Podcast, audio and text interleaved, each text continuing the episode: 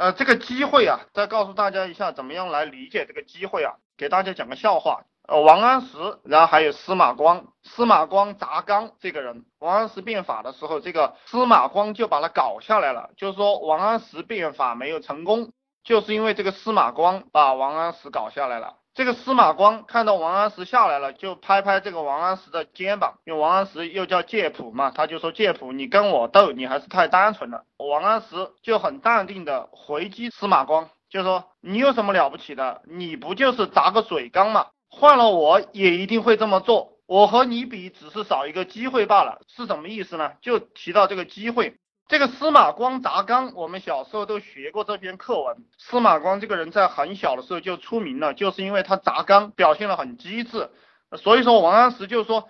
你有什么了不起的？不就是会砸个水缸？换了我，我也会把这个水缸砸破。我和你比，就是我没有碰到有人掉进水里，然后我把这个缸给砸破了。要不我小时候也出名了，就是这个意思。司马光就两眼放着寒光，然后盯着这个王安石讲：就这个机会是自己创造的，你只知道老夫砸缸，却不知道那个孩子是怎么掉进去的。大家有没有理解？如果你们理解了，你就知道现在做项目实际上就是这么回事。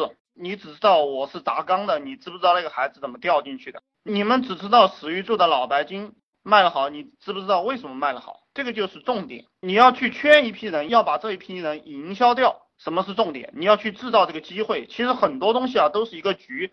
包括这些游戏公司，它开始不断的宣传这个游戏。现在我看这个网页上有很多这个传奇这个游戏啊，这个网页游戏不断的在打广告，包括那个张卫健，还有那个什么一个明星啊，都在打这个广告。我想你们也看到过，这个很赚钱。一进去过后呢，你打几下怪，然后就要你买这个装备，买这个装备直接就连到你的支付宝和这个银行卡了，然后就收你钱。这个非常的暴利，非常的赚钱，大家是做不了。就是他先设一个套，把你弄进去。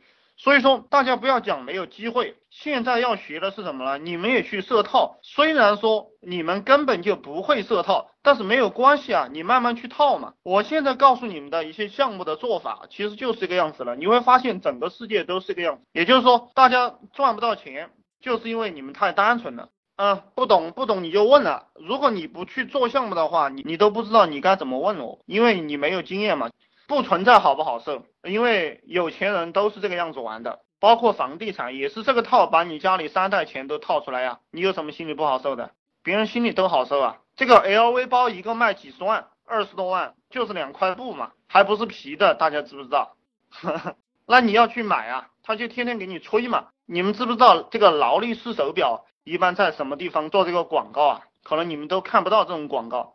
因为他不会套你们，对不对？他知道你买不起。劳力士的这个手表，他做广告基本上都是在这种商业杂志上做，比如说像《哈佛商业评论》这种杂志。那这种杂志呢，它是给 CEO 看的，给这个老板看的。所以说他在上面有很多套啊，包括奔驰汽车、宝马汽车，在这种杂志上面都有很多套。就是你天天去看了过后，你盯准一个人群，然后就设套让你去买。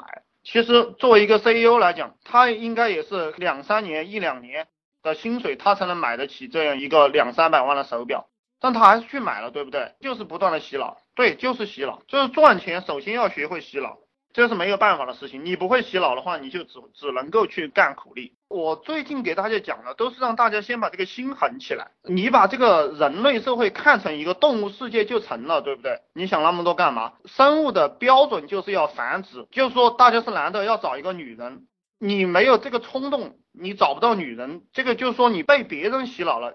你不被我洗脑，就被别人洗脑；你不被有竞争力的文化洗脑，就被没有竞争力的文化洗脑。而这个社会啊，从小教育大家的时候都是那种思想，我都给大家讲过这个雷锋思想，这些都这个这个我就不讲了哈。讲了这个地方，应该大家已经明白了，就是你被另一种日文化洗脑了，所以你赚不到钱。你看古代哈，我们往原始社会推。你说一个与一个公园人见到一个母猿人，他会怎么办？如果他想上他，他会怎么办？